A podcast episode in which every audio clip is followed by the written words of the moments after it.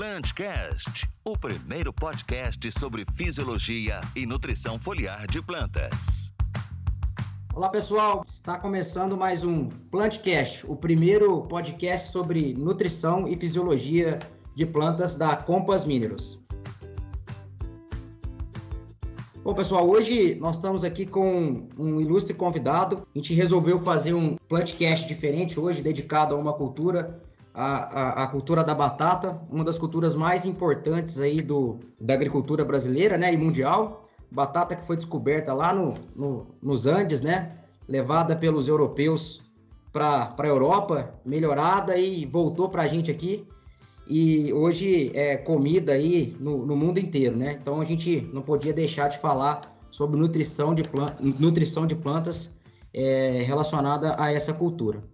E a gente está aqui hoje com o professor é, Sorato, o professor é, Rogério Sorato, que é da Unesp de Botucatu, que gentilmente nos atendeu é, para falar sobre é, essa cultura.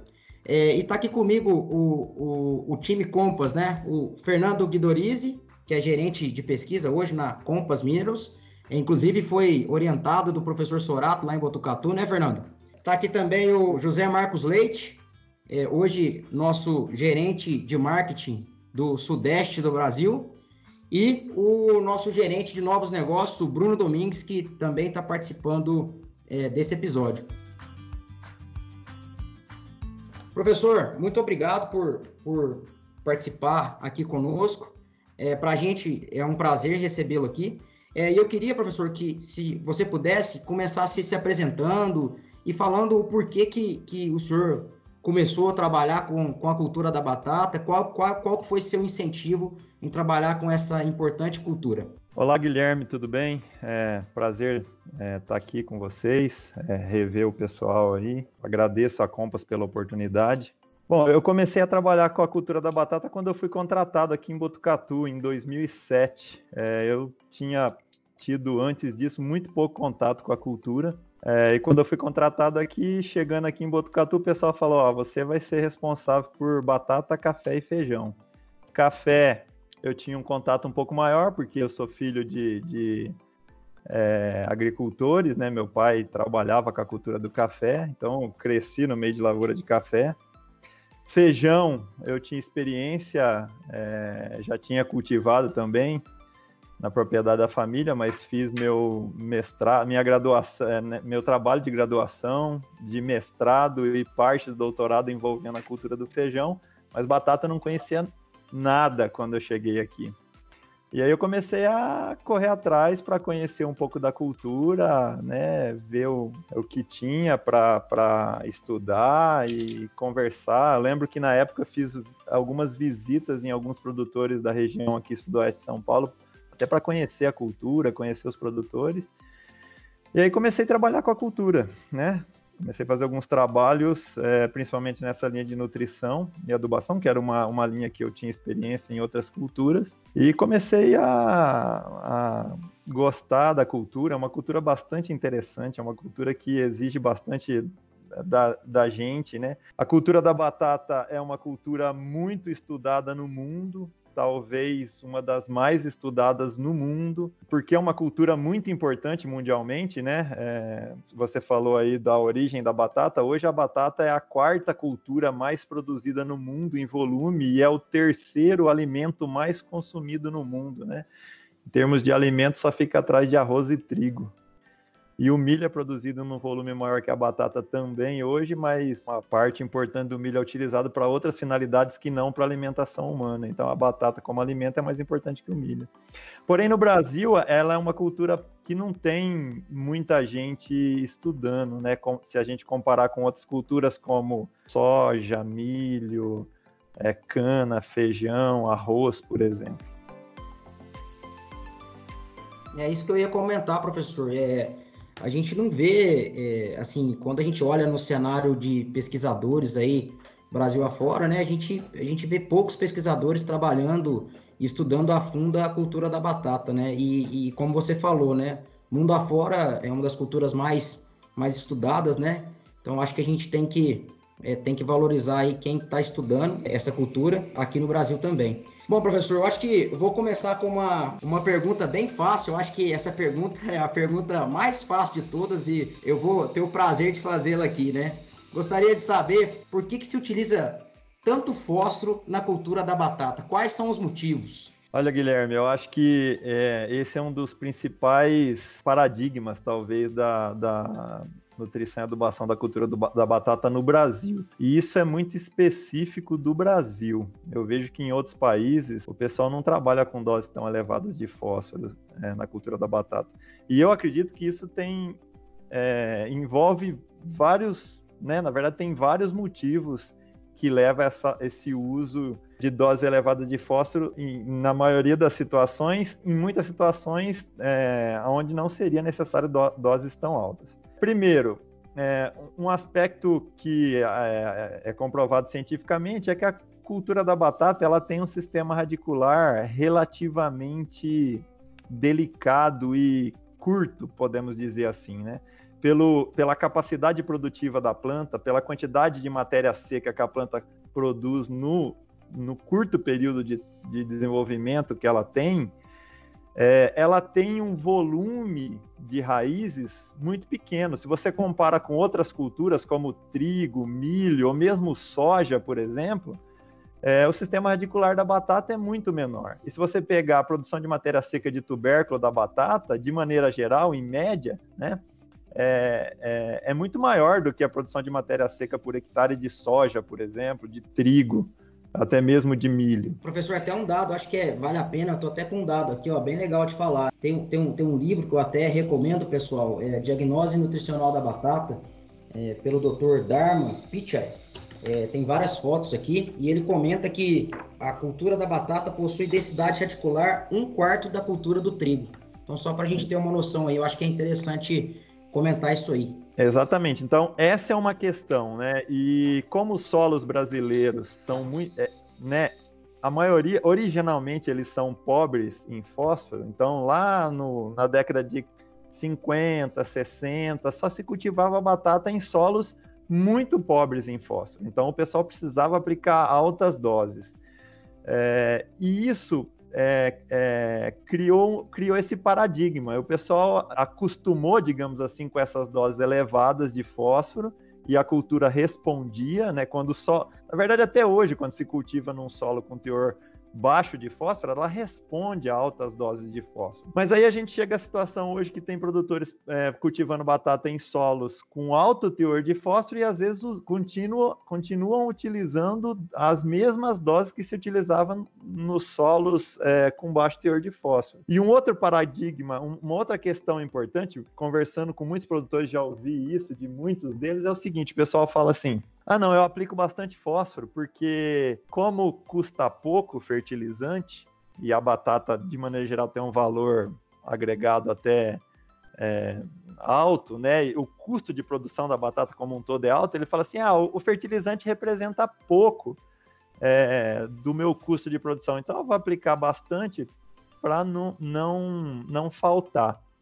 Porém, no meu ponto de vista, isso é um erro. Se você pegar os levantamentos, né, no CPEA tem vários levantamentos recentes aí de custo de produção de batata e, e, impacto de cada item no custo de produção, o custo do fertilizante no custo total de produção da batata é um dos, que, um dos mais representativos. Normalmente ele fica atrás só da batata semente ou até empata em alguns casos com a batata semente. Então chega a representar de 15 a 20% do custo de produção da batata, só o custo com fertilizante. E o custo de, de produção da batata não é baixo. Hoje a gente está falando aí de custo de produção de batata entre 30 e 40, 40 e poucos mil reais por hectare. Então, é, é um, é um, oh. na verdade, é um erro achar que, como custa pouco, eu posso aplicar bastante, né? Uma outra questão que eu já ouvi algumas vezes é o pessoal falar assim: não, como eu vou fazer uma rotação de culturas, eu aplico na batata, se a batata não aproveitar, a cultura seguinte aproveita esse fósforo. No meu ponto de vista, também é um erro, porque se você tirasse parte desse fósforo da batata e colocasse na cultura seguinte, isso seria muito mais. Ele seria utilizado muito mais eficientemente, né? O pessoal esquece um pouco, né, professor, que é, o dreno dos solos tropicais é muito grande, né, professor? A densidade de cargas, é, vamos botar variáveis aí, à medida que o pH vai descendo, né? Essas cargas variáveis vão se transformando em cargas positivas e a gente tem um dreno muito grande, né? Então, às vezes, é, perde-se muito com esses fosfatos solúveis, né? É, nessas altas doses de batata, pensando que vai aproveitar para a próxima cultura, né? Tem, tem trabalhos clássicos aí mostrando que Quanto mais tempo o fósforo fica em contato com, com o solo, né? Tropicais, né? Onde a gente tem cargas dependentes de pH, né? Cargas variáveis, mais tempo, é, é men menos ele fica disponível, né? Muito interessante aí a sua colocação. Indo aí, né, no que você vem, vem falando, tudo que você comentou, ah, quando a gente fala de redução de ponto de fósforo para produtores, é quase um dogma, né? Pessoal geralmente fala, não, você refaz o que você quiser, só não reduz meu fósforo. Porém, está vendo aí que está entrando uma, uma gestão, né? Vamos dizer assim, está entrando uma gestão mais empresarial, né? As novas, novas uh, transição de, de propriedades, um pessoal um pouco uh, não tão ligado na isso, um pouco mais voltado a pesquisas. Você vê aí uma tendência na redução de adubação de, de fósforo? Uh, ou não? Você acredita que a coisa vai continuar realmente seguindo aí esse, essa religião, vamos dizer assim? Bruno, sim, eu vejo uma tendência. Tenho conversado com vários produtores e é justamente o que você comentou, principalmente os produtores é, um pouco mais tecnificados, muitas vezes é, pessoal mais novo, né? Então o pai plantava com uma, o pai ou avô plantava com uma com doses maiores, muitas vezes usando aquelas fórmulas tradicionais, 4, 14, 8 e tal, e o pessoal mais jovem tem já questionado um pouco mais isso, é, reduzido a dose em algumas situações. Quando a gente está falando redução de dose, é importante a gente sempre lembrar que é, é, que é importante você olhar a análise de solo, né? Como eu falei anteriormente, a batata responde a dose relativamente alta de fósforo quando o teor no solo é baixo. Quando o teor é, é alto, dá para reduzir a dose sim do, daquilo que a gente está acostumado a ver entre 500 e 600 quilos por hectare de P2O5. É, então, eu tenho ouvido de muitos produtores é, esse comentário, né? Às vezes você vai num evento, faz uma palestra, o pessoal vem comentar, fala, ah, professor, é, é, eu tenho feito, tenho reduzido e tenho obtido resultados interessantes, sem redução de produtividade, às vezes até com aumento de produtividades em algumas situações. Porque em alguns casos você acaba gerando desequilíbrio quando você usa doses elevadas de fósforo ou quando você usa algumas fórmulas menos concentradas, como o 414-8, onde vai bastante cálcio, né? É, vai muito nitrogênio às vezes no suco, é, e isso pode gerar uma série de problemas. Talvez a gente tenha a oportunidade de falar mais à frente. Enfim, mas eu sim, eu tenho visto é, principalmente a geração mais jovem aí, adotar é, é, essa premissa de se basear mais na análise de solo do que a gente observava o pessoal mais tradicional fazer, ou, usar a mesma dose, às vezes, de, da mesma fórmula, independente do que tinha no solo.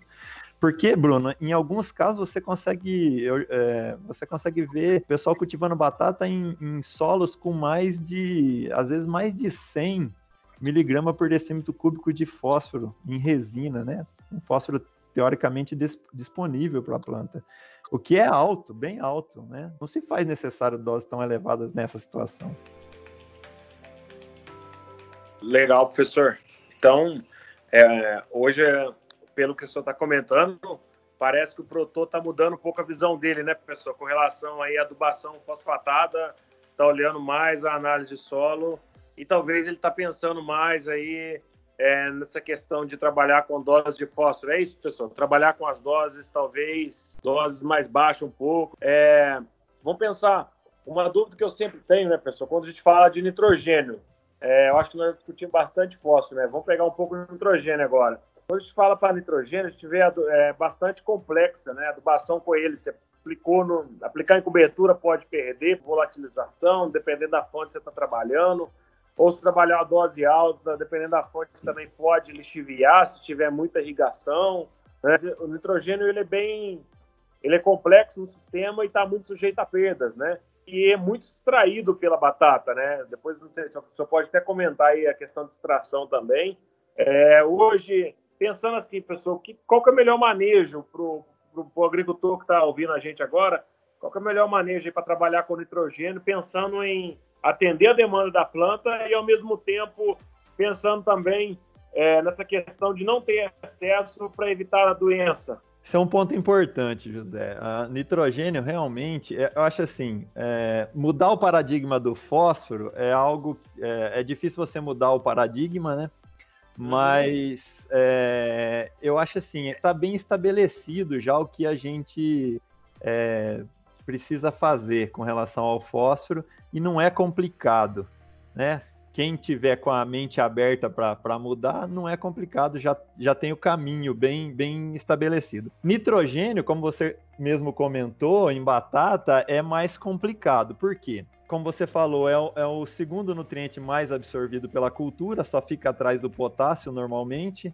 Normalmente uma cultura de batata vai extrair aí, lógico que varia muito em função de uma série de fatores, mas algo entre 120 e 200 quilos por hectare de nitrogênio durante o ciclo dela. E o nitrogênio tem um impacto muito grande no desempenho da, da planta de batata. Se eu coloco muito nitrogênio na fase inicial da cultura, eu posso, dependendo da condição climática que eu tiver, eu posso estimular um crescimento exagerado da parte aérea da planta. Esse crescimento exagerado da parte aérea da planta pode ser negativo por favorecer a entrada de doenças, mas pode ser negativo também porque uma planta de batata com crescimento exagerado da parte aérea, ela normalmente vai ter uma menor tuberização. O equilíbrio entre parte aérea e tuberização, né, na planta de batata é algo é, bastante sensível, digamos assim, e, e, que tem vários fatores que influenciam. Então, por exemplo, se você tiver numa condição de temperatura mais alta e excesso de nitrogênio na fase inicial, você vai ter crescimento exagerado da parte aérea, doença, e você, e mesmo se você não tiver doença, você pode ter menor tuberização, menos formação de menos tubérculos. Além do que, você vai ter dificuldade para pulverizar, porque o dossel pode é, crescer demais, fechar demais, enfim, tem, tem tudo isso. Além disso, tem a questão das perdas, né? Se você planta numa época que chove mais, e essa questão de época que chove mais cada vez está mais difícil de prever, né? Porque às vezes no inverno você tem chuvas pesadas, você pode realmente ter mais perdas por lixiviação. Esse é um outro aspecto. Então, assim, de maneira geral, com nitrogênio, é lógico que a gente tem que tentar. Nitrogênio a gente não tem como prever via é, análise de solo, então a gente tem que usar métodos para tentar manejar da melhor forma possível. E como a gente pode fazer isso? Parcelar sempre que possível. Então eu tenho observado assim muito, muitos produtores. A gente tem feito trabalho e tem comprovado isso é, cientificamente, mas muitos produtores parcelando a adubação. Então normalmente tira uma boa parte do nitrogênio do sulco então, quebrando de novo aquele paradigma lá do 4, 14 e 8 no suco, onde há praticamente todo o nitrogênio no suco, é comum de se ver muitos produtores aplicando às vezes 160, 180 quilos de N por hectare no suco de plantio. Então, tira boa parte desse N do suco, bota uma parte dele na montoa e muitos produtores, principalmente que, os que têm pivô central, eles aplicam, é, eles parcelam mais ainda depois da montua via fertirrigação, para você não ter que entrar na área é, com, com um trator para aplicar esse nitrogênio. E aplicando via fertirrigação, normalmente o pessoal aplica é, outras fontes menos suscetíveis a, a perdas por volatilização, você acaba tendo uma eficiência melhor, é, melhor. Então, você acaba matando dois passarinhos com, com a pedrada só, né? Ou seja, você diminui o excesso de N no início, o que pode estimular o crescimento exagerado e promover aumento de doença, e você aumenta a eficiência da adubação, porque você aplica na fase que a cultura mais precisa. Só para você ter uma ideia, cultura da batata absorve lá 150 quilos de N durante o ciclo. Só que ela vai absorver 80 a 90% desses 150 quilos de N entre 35 e 70, 75 dias após o plantio. Se você aplicar no suco, vai ficar 40 dias praticamente sem ter absorção de nitrogênio. Professor, você falou um ponto muito interessante. É, você falou, né, parcelado, né? Aí, eu, é, lembrando, né, professor, nós temos tecnologia hoje, né? O Polyblend também é um fertilizante que a gente posiciona ele também no plantio, né? E ele, é, ele libera gradualmente esse nitrogênio aí também. Eu, nós fizemos alguns experimentos já, né? Se eu quiser pode até comentar. Eu, eu vejo ele atendendo bem essa necessidade aí da batata também, é, essa liberação gradual aí de acordo com a marcha da absorção e eu vejo que ele se adequa bem nesse sentido, né, professor? Bem lembrado, Zé. Eu acabei não comentando, mas essa é uma outra, é, um, é uma outra tecnologia, né? Para você, na verdade, assim, ou você, ou você pega as fontes solúveis e parcela é, mecanicamente ao longo do ciclo, na, nas épocas de maior é, demanda pela cultura, ou você aplica uma fonte que vá liberando esse nutriente ao longo do ciclo, né? E, é, vocês, é, você, isso é muito comum em outros países, né? É. é. o pessoal aplicar fonte de liberação controlada, fonte de nitrogênio de liberação controlada.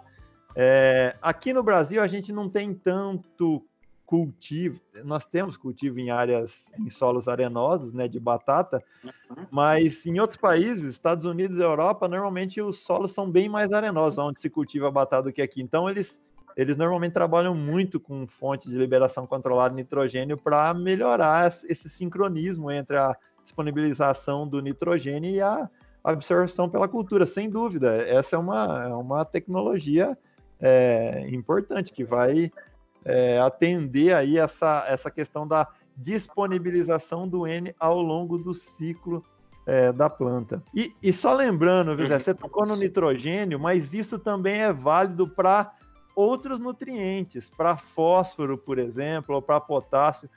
É, se você aplica um, uma fonte de fósforo que tem uma, uma proteção, você talvez pode trabalhar com dose menor e esse fósforo vai ficar protegido da fixação ao longo do ciclo, né? E vai sendo, vai podendo ser absorvido pela cultura ao longo do ciclo. Para potássio, potássio nem tanto, mas em solos mais arenosos, em épocas mais chuvosas, você pode evitar perda por lixiviação, porque pode ter certa importância a perda por lixiviação também. Ou você pode, aplicando uma fonte é, protegida, né?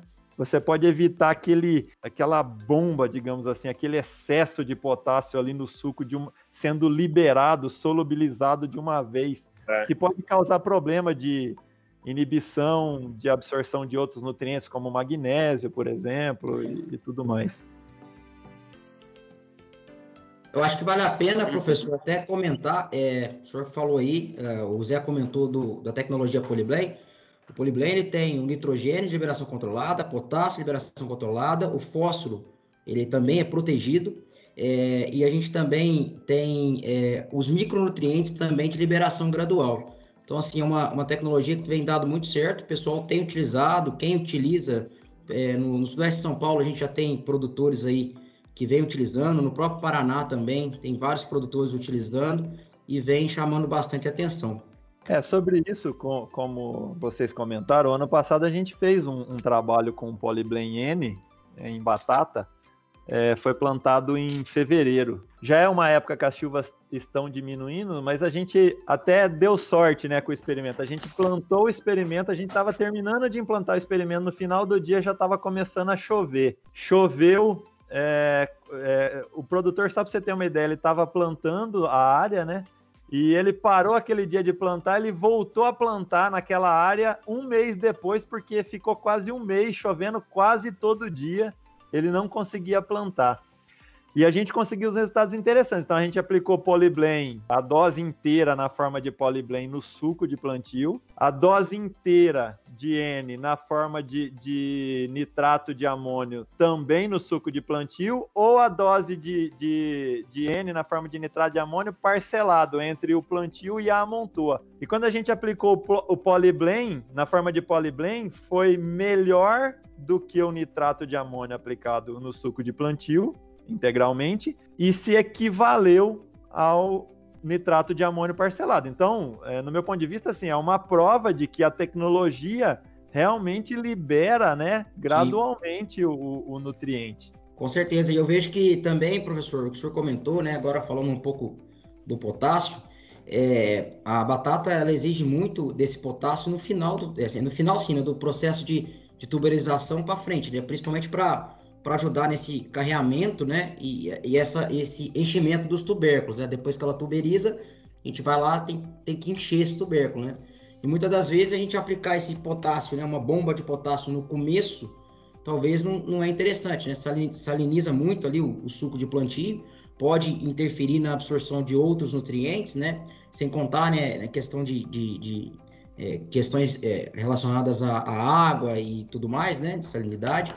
É, e é, com o Polyblend, né, ou com uma liberação controlada, você tem esse potássio liberado de maneira mais gradual e você vai ter potássio lá na frente, né, quando você precisar desse potássio para esse enchimento de tubérculo. Então, a gente, a gente acredita muito nessa tecnologia, né, também. Sem dúvida. Só para vocês terem uma ideia, a cultura da batata, lógico que varia também em função da produtividade e tudo mais, mas a cultura da batata chega a absorver por hectare 300 quilos de K, né, de potássio, é, durante o ciclo. Eu não estou nem falando de K2O, se você converter para K2O vai dar uma dose maior ainda. É o nutriente mais absorvido, isso é o dobro quase do, é, do, do que é absorvido de nitrogênio. Uma outra questão importante do potássio, assim, o, o potássio ele é absorvido principalmente também na fase, digamos assim, na fase de, de crescimento e enchimento de tubérculos. Então, para um cultivar aí, para as nossas condições de ciclo de aproximadamente 100 dias, a grande maioria vai ser absor a grande maioria do potássio, cerca de 90%, 80, 90% do potássio vai ser absorvido entre 35 e 70, 75 dias após o plantio. No final, a absorção de potássio do solo, né, dá meio que uma estabilizada mas há um grande carreamento de potássio pros tubérculos. Esse é um ponto importante. É, é, só para vocês terem uma ideia, cerca de 70 a 80% do potássio absorvido pela planta, e é o nutriente mais absorvido, eles, ele vai para os tubérculos. Se você tiver uma condição onde a planta já, já cresce, digamos assim, com uma certa restrição de potássio, na hora que ela for finalizar o enchimento de tubérculo, ela vai mandar todo o potássio que ela tem na parte aérea para os tubérculos, porque é o dreno principal e a planta às vezes senesce antes da hora. Esse é um ponto importante. Isso acontece também com outros nutrientes muito, muito móveis na planta, como o magnésio, por exemplo. Né? Se falta um pouco de magnésio, no final a cultura senesce mais cedo e isso acaba prejudicando o enchimento do tubérculo e a produtividade. É, o senhor falou de, de magnésio aí, agora acho que acho que agora a conversa ficou séria, né, Zé? Bom, são diversos professores, diversos pesquisadores aí, Brasil afora, é, todos comentam, todas as culturas que a gente vai, e a gente vai em palestras, né? Diversos são os pesquisadores que falam, ó, gente, o magnésio é o nutriente mais prejudicado, o magnésio tá com deficiência na cultura A, a gente vai para a área do café, fala assim tanto em escaldadura, gente vai para dos citros, a gente vê deficiência de magnésio clássica, né? Então, tanto é que é Sim. comum a aplicação de magnésio foliar aí. E na cultura da batata, eu, eu acredito que não seja diferente, né, professor? É, o magnésio realmente é um, é um, é um nutriente é, que, é, quando eu estava bastante é, envolvido trabalhando com a cultura da batata, eu percebia que é, a gente fazia aplicações foliares de magnésio, principalmente ali na, na fase é, de desenvolvimento vegetativo dela, é, a gente via muita, muita resposta. Né? É, o senhor poderia comentar para a gente, por favor, se o senhor tem algum estudo ou tem visto algumas, alguma coisa relacionada à aplicação de magnésio foliar ou é, doses de magnésio é, aplicadas no, no plantio? É, o senhor poderia comentar para a gente, por gentileza? Então, Guilherme, é, no caso da batata, isso é, é, é, é, é no meu ponto de vista, é mais importante ainda, né? Por quê? Voltando lá à questão né, da adubação tradicional de batata 4, 14 e 8. O quem, quem for ouvir essa, quem estiver ouvindo esse, esse, essa conversa, pode falar assim, pô, mas eu não uso 414, mas ainda tem muito bataticultor que usa 4148 no Brasil. É a adubação mais tradicional da cultura da batata. Quando você aplica 414.8, de maneira geral, tem várias formulações né, de 414.8, né? Quatro mas... cachorro louco, né, professor? Então, pois é. é Quando você aplica a dose tradicional da cultura da batata aí, 3 toneladas e meia a 4 toneladas por hectare, que são as 8 a 10 é, toneladas por alquire, né, que o pessoal fala, você está aplicando, só para você ter uma ideia, se aplicar 4 toneladas de 4,14,8, você está aplicando no suco de plantio 320 quilos de K2O. Normalmente o 4,14,8 ele tem algo em torno de 10 a 12% de cálcio.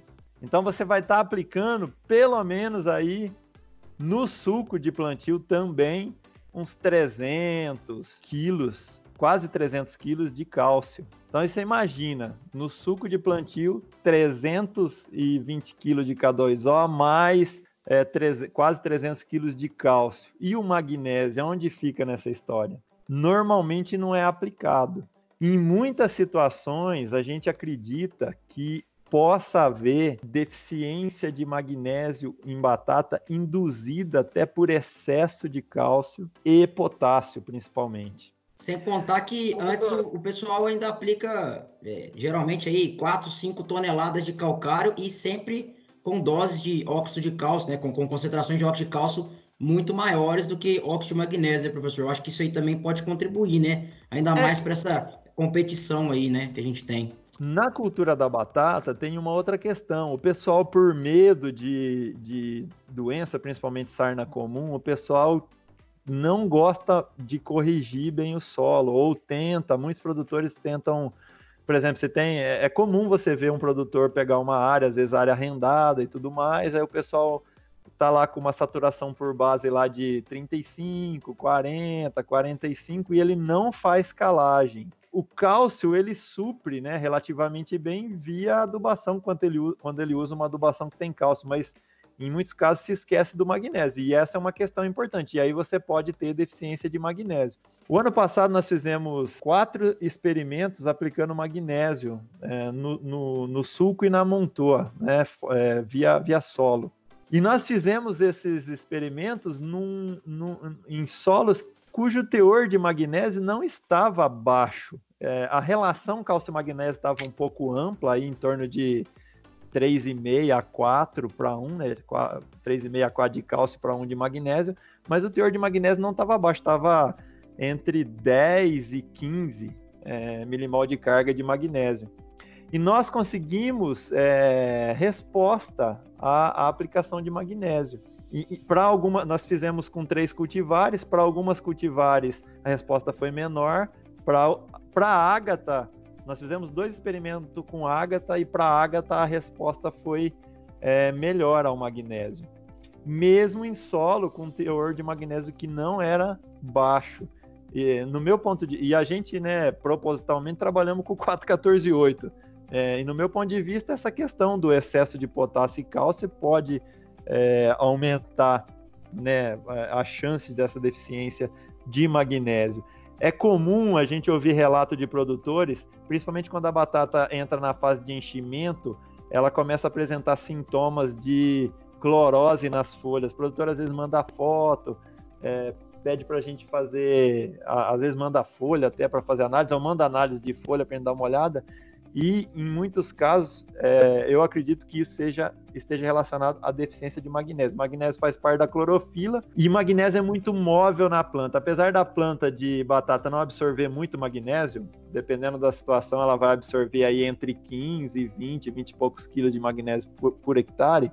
É, mas o magnésio é muito móvel e ele também, na fase de enchimento, ele vai para o dreno principal que são os tubérculos. E aí falta na parte aérea a planta senesce, senesce antes da hora.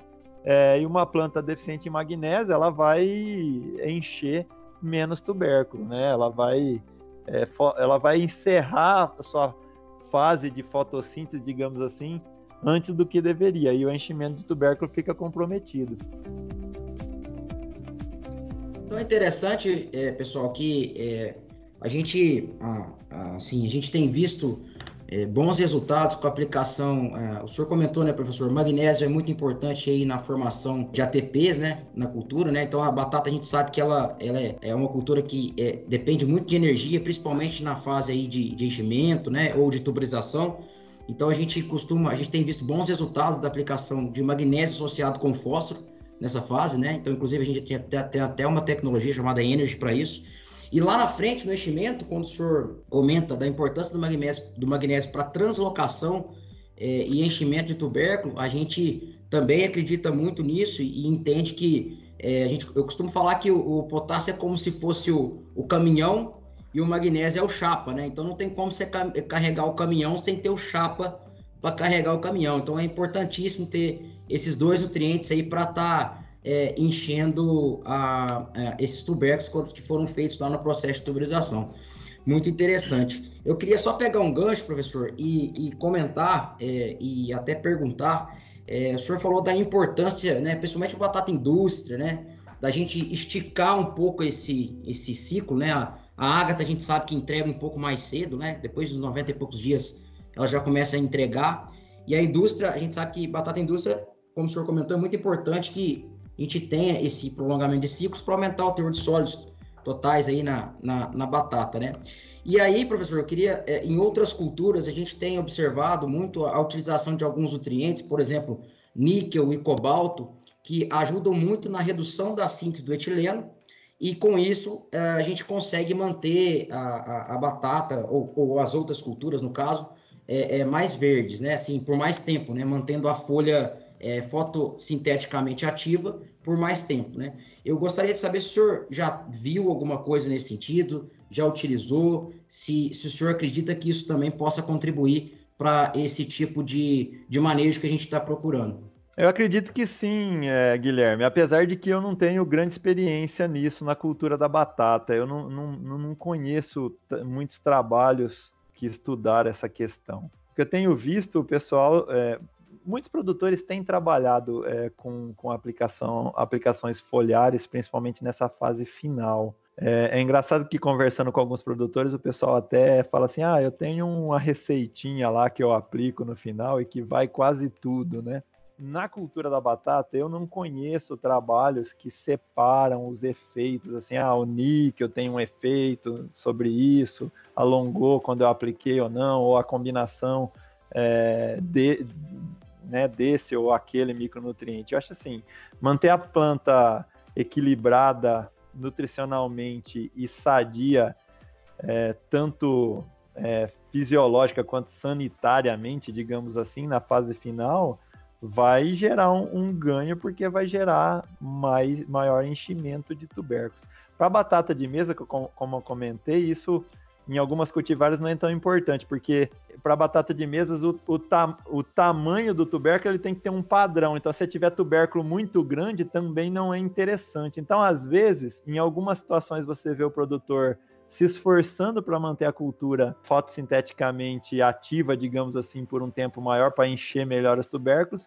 Em outras situações, você vê o produtor matando a lavoura de batata muito verde, porque os tubérculos já chegaram no tamanho padrão que o mercado tem preferência, né? Então, às vezes, ele até poderia, lógico, produzir muito mais naquela área, mas ele acaba matando porque já está num, num, padrão bom. Então, é bastante complexo nessa questão da batata. Tem vários fatores envolvidos, né? Clima, é, água, batata semente, tuberização, número de haste por planta, cultivar e tudo mais. Como você falou, né? Eu acho que para várias culturas o pessoal fala, né? São mais de 50 fatores, né? Que influenciam na produtividade aí, que vai influenciar. Eu acho que para batata é a mesma coisa. É, a gente comentou muito bem sobre a importância de todos os macronutrientes para a cultura da batata. E eu gostaria de aproveitar a oportunidade e sugerir aos nossos ouvintes a leitura de um artigo publicado pelo professor Sorato é, na Revista Brasileira de Ciência do Solo, que aborda muito bem sobre a demanda e a extração e exportação de todos os nutrientes, macronutrientes pela cultura da batata. E aproveitando é que a gente está comentando muito bem sobre nutrição, eu gostaria de comentar um pouco também e ouvir um pouco da opinião do professor Sorato sobre a importância dos micronutrientes para a cultura da batata. É, a gente trabalha normalmente na cultura da batata com adubações pesadas e a gente sabe que a adubação de fósforo, ou seja, uma alta disponibilidade de fósforo no sistema pode inviabilizar a absorção de zinco. Então, é, além disso, eu gostaria de, de aproveitar e, e pedir para o professor comentar também, ainda sobre micronutrientes, é, como que ele tem manejado a questão de micronutrientes na cultura da batata, pensando na nutrição e na mitigação de estresse ocasionados por fatores climáticos adversos, como disponibilidade hídrica e altas temperaturas. Olha, Fernando, é... a cultura da batata é peculiar porque ela tem uma, um alto índice de aplicação de defensivos, né? É, principalmente fungicidas. É muito comum se aplicar cúpricos em batata, é muito comum se aplicar fungicidas que contenham, que contêm zinco e manganês, principalmente. Então, ao longo do ciclo, normalmente essa aplicação de defensivos contendo esses micronutrientes normalmente suprem a cultura com esse micronutriente de forma razoável, de forma interessante. É difícil você fazer uma análise foliar de batata. Eu já fiz em vários experimentos com doses altíssimas de fósforo, aplicando até mil quilos por hectare de P2O5, e eu nunca vi é, um teor de zinco, por exemplo, ou manganês, ou cobre baixo em folha de batata. Mas aí tem uma questão, né, com relação ao zinco, é, que eu me pergunto e, e a gente até está começando alguns trabalhos nesse sentido. Será que não falta zinco na fase inicial do desenvolvimento da cultura? Porque você coloca 500 quilos de P2O5 ali dentro do suco, coloca o tubérculo semente lá dentro e você começa a fazer os fungicidas que contêm zinco quando a cultura está né, quase querendo fechar entre linha lá com é, às vezes 35, 40 dias após o plantio. Será que nesse período essa, é, é, esse excesso de fósforo em muitas situações não pode estar causando deficiência induzida de zinco por inibição da competitiva e da absorção? Essa é uma questão é, que talvez possa estar ocorrendo em muitas situações. É, então, é, é, é, algo importante da gente pensar e, e fazer estudos para tentar checar isso. A absorção de zinco ela é constante praticamente ao longo do ciclo todo, né? mas os defensivos, quando se aplica defensivos que contêm, existe trabalho na literatura mostrando que esses defensivos, ao longo do ciclo, conseguem fornecer os, o, o zinco é, de maneira é, adequada para a cultura a partir do momento que eles são aplicados, se eles forem aplicados.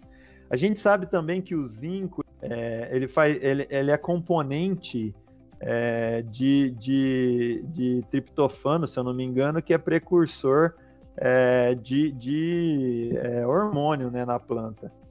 E esse zinco, na, essa falta de zinco na fase inicial, pode diminuir crescimento radicular e diminuir tuberização. É um aspecto que pode ser importante. Então, essa falta de zinco nessa fase inicial pode ser importante. A gente tem carência de estudos mais aprofundados sobre isso na cultura da batata no Brasil, mas pode ser que aconteça. Queria só pegar essa carona que você falou bastante aí do falou do triptofano, né, que é precursor hormonal de auxina. Então, eu queria que você pudesse explanar um pouquinho né, com relação ao uso de promotores hormonais e aminoácidos na cultura da batata. Porque, por exemplo, hoje é muito comum o pessoal fazer uma aplicação de promotor hormonal no suco do plantio, fazer uma outra ali na época da montoa, aminoácidos mesmo, né? A gente trabalha bastante com fungicida na batata e a gente vê que fungicida causa bastante estresse né? Então, até própria geada, numa batata um pouco mais na região sul. Né? Então, gostaria que o senhor pudesse abordar um pouquinho essa parte promotor hormonal, aminoácido, na sua, na sua pesquisa que o senhor vem desenvolvendo aí brilhantemente ao longo dos anos. Olha, Bruno, é, é assim, tem, tem vários aspectos, né? E, e, de novo, eu gostaria de frisar e lembrar que por ser multiplicada por, através de tubérculo, semente, a, a, a, batata, né? Ou seja, multiplicada vegetativamente, essa questão de, de estímulos né, na cultura da batata, ela tem que ser olhada com cuidado, porque é diferente de uma planta de soja ou de milho, onde você aplica ali na fase inicial, é um, a semente ela é praticamente igual, né? Ela vai dar origem a uma planta é, muito parecida. O tubérculo semente, ele tem idade fisiológica diferente, ele tem tamanho diferente, ele pode dar é, mais haste, menos haste. Se eu tiver mais hastes, pode ter um número grande de tubérculo, é, e isso pode dificultar enchimento de tubérculo. Então, assim, eu já fiz trabalhos aplicando produtos que contêm é, hormônio ou, pre, ou, precursores de hormônios e que dá resposta é, principalmente na questão de tuberização, aumento do número de tubérculos. Mas nem sempre aumento do número de tubérculos por planta é vantajoso, então tem que tomar cuidado com isso. Se eu tiver uma, se eu tiver uma, cultiva, uma condição de batata semente que já teria propensão, digamos assim, para tuberizar bastante, principalmente numa ágata, por exemplo, que tem dificuldade às vezes para encher bem tubérculos, se eu se tuberizar demais, pode não encher bem. Então você acaba assim aumentando o número de tubérculos, aumentando a produtividade, mas dando uma percentagem de especial mais baixa, é, o que pode não ser interessante. Mas sim, é, existe possibilidade de trabalhar com isso, tanto aplicação em suco, tanto é, quanto aplicação também na montua, principalmente para estimular a tuberização. E aí, dependendo do hormônio do, ou do produto que estimula né, essa questão hormonal na planta, você também pode aplicar a partir do, da formação dos tubérculos para estimular aí, é, crescimento. E aí, né, tem a questão, tem, depende do tipo de hormônio que você utiliza. A gente sabe, por exemplo, que a giberilina esti estimula brotação, é, porém a, a giberilina ela pode inibir a tuberização. Então, é, se você aplica a giberelina na fase de tuberização, ela pode reduzir o número de tubérculos por planta mas a giberelina pode aumentar o tamanho do tubérculo. Então, o momento de aplicação também é muito importante. Então, veja bem, ó, a batata semente a cultivar é importante para eu trabalhar com hormônio em batata. O momento de aplicação é extremamente importante, porque dependendo do momento que eu aplico determinado hormônio, eu posso ter um efeito positivo ou negativo naquela característica que eu estou buscando e assim por diante. Não vou entrar em detalhes em, é, em cada um dos hormônios, cada produto, mas é, o que eu posso dizer é isso. Com relação ao aminoácido, é um aspecto interessante também. Com relação à geada, é, aminoácido, né, dependendo do produto que você usa, pode ajudar. É, eu, eu, tive um, eu tive uma experiência recentemente interessante, não foi com batata, foi com um experimento que um aluno estava fazendo aqui com uma outra cultura e ela acabou tendo uma fito de, de herbicida. Na verdade, é de 2,4-D. Né? Acho que teve problema, não lavou a bomba direito. Era em caso de vegetação. Ele pulverizou um fungicida com essa bomba. No outro dia ele foi lá, as plantas estavam todas retorcidas, né? A maioria das folhas assim retorcidas. Falei, nossa, uma... falou, matou o experimento. Falei, não, peraí, vamos, vamos ver se, se a gente corrige isso. Aí eu falei para ele, compra um, vai lá, na, na loja agropecuária e compra um, um. Vê se eles têm um aminoácido. Aí ele comprou um, um litro de aminoácido.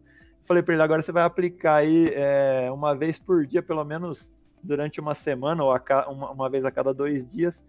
E ele começou a fazer essas aplicações de aminoácido. Interessante, cara. E a cultura, ela se recuperou totalmente. É, uma semana, dez dias depois, você não via mais sintoma é, nas plantas. Então, é, tem um aspecto interessante e pode ajudar é, nessas situações. Com relação à geada, a gente tem muito problema de geada em batata, porque se você pega, por exemplo, aqui no estado de São Paulo, praticamente se planta batata no período de inverno só. Em muitas regiões você tem risco de geada. No Paraná, onde o pessoal planta mais é, na época próxima do inverno, você tem muito risco de geada. A grande questão de você corrigir aplicando aminoácido ou algum produto é, que estimula o, o, reestabelecimento da planta, digamos assim, para a questão da geada é o seguinte: normalmente funciona relativamente bem se a geada não for muito forte, né? Funcionaria melhor, Bruno, esses, é, alguns produtos se você conseguisse aplicar antes da geada O grande problema é prever a ocorrência da geada, né? Essa que é a questão. É, mas sim, tem produtos que podem ser utilizados e que, é, e, e, que, e que tem ação é, interessante, tanto na questão da fito de herbicida, acho que o Fernando comentou anteriormente sobre estresse hídrico, né, que auxilia é, a questão de, de, geada também pode, pode auxiliar na recuperação da cultura. Tem, tem várias possibilidades. Show de bola, professor.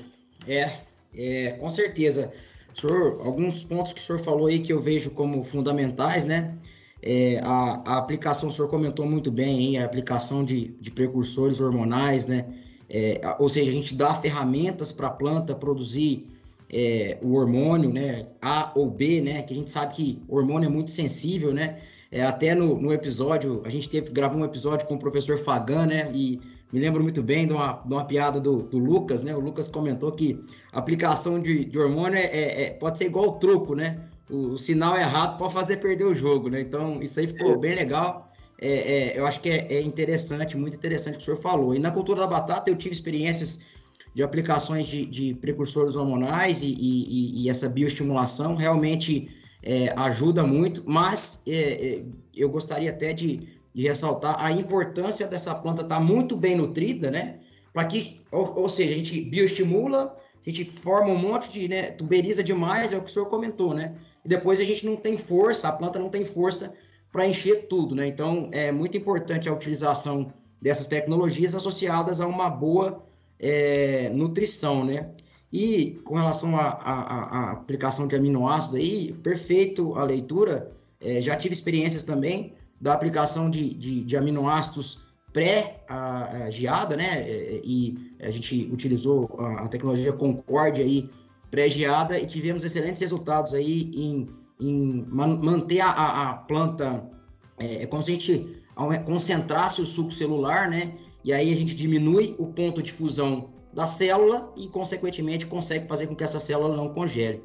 Acho que, bom, é, para mim foi, eu não sei o que, que os colegas acharam aí mas para mim foi um excelente bate-papo, uma aula aí de, de batata, de, de nutrição de batata. Passamos por diversos temas polêmicos aí, né, professor? É, espero, espero que tenha esclarecido aí a, a dúvida do, dos nossos ouvintes, né? Ou gerado mais dúvida, né? Também que é, que é interessante, né? Porque é, acho que o mundo é movido a dúvidas, né?